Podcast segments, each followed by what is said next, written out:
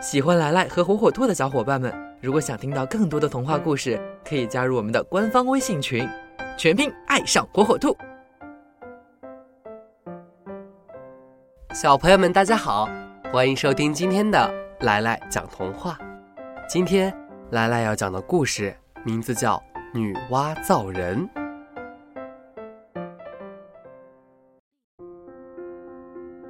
盘古开天地以后。天上有了太阳、月亮和星星，地上有了山川草木，甚至有了鸟兽鱼虫，却唯独没有人类。这世界不免显得有些荒凉和寂寞。不知道在什么时候，出现了一个神通广大的女神，她叫女娲。据说她一天当中能够变化多次。有一天。女娲行走在这片苍茫的原野上，看着周围的景象，感到非常孤独。她觉得，应该在这天和地之间添一点什么东西进去，让它变得更加的富有生气。可是，应该添一点什么东西进去呢？她一时半会儿也想不出来。女娲就这样一直走啊走啊，走得有些疲惫了，就在一个池子边蹲了下来。清澈的池水映出了她的面容和身影。她笑了，池子里的影子也向她笑。她皱皱眉头，池子里的影子也向她皱眉头。她猛然醒悟了，这天地之间。不就是少了像自己一样的生物吗？那为什么不创造一种这样的生物来加入这个世界呢？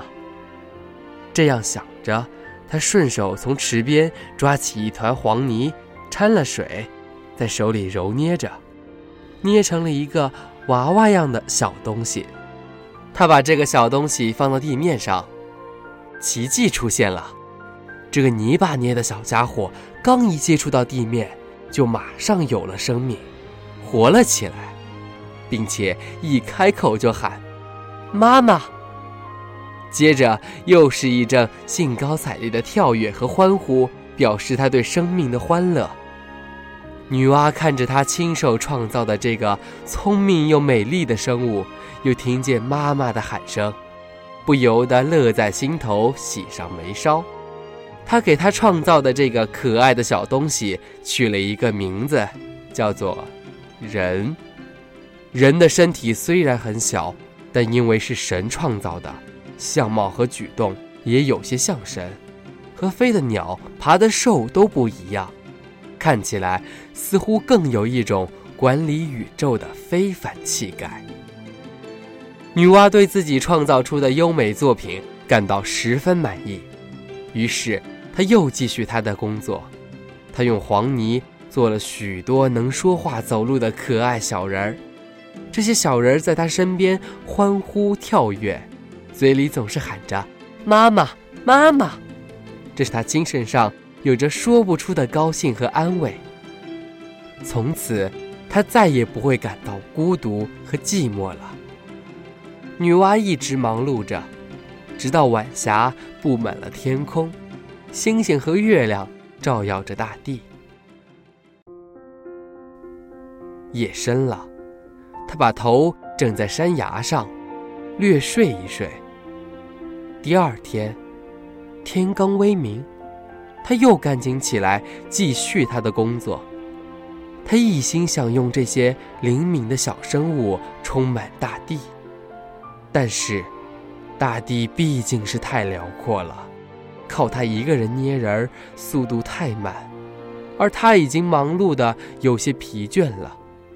这时就要想出一个提高效率的办法才行。想了好久，他终于想出一个好主意。他从悬崖上拉下一根枯藤，伸进泥潭里，将水搅成浑黄的泥浆，向地上这么一挥洒。泥点溅落的地方，就出现了许多叫着跳着的小人儿，和先前用黄泥捏的小人儿没有两样。妈妈的喊声正响在女娲的周围。用这种方式进行工作，果然简单省事儿。藤条一挥，就有许多新的人出现，大地上不久就布满了人类。大地上虽然有了人类，但女娲的工作还没有停止。她又考虑着，人终究是要死亡的，怎样才能让人类长久地生活在大地上呢？难道要等了死了一批再创造一批吗？这未免太麻烦了。后来，他想出了一个办法，就是把那些小人儿分别分为男和女两种性别，让男人和女人结合起来，叫他们自己去创造后代，担负起养儿育女的工作。这样，人类就世世代代绵延下来，并且一天一天的在增多。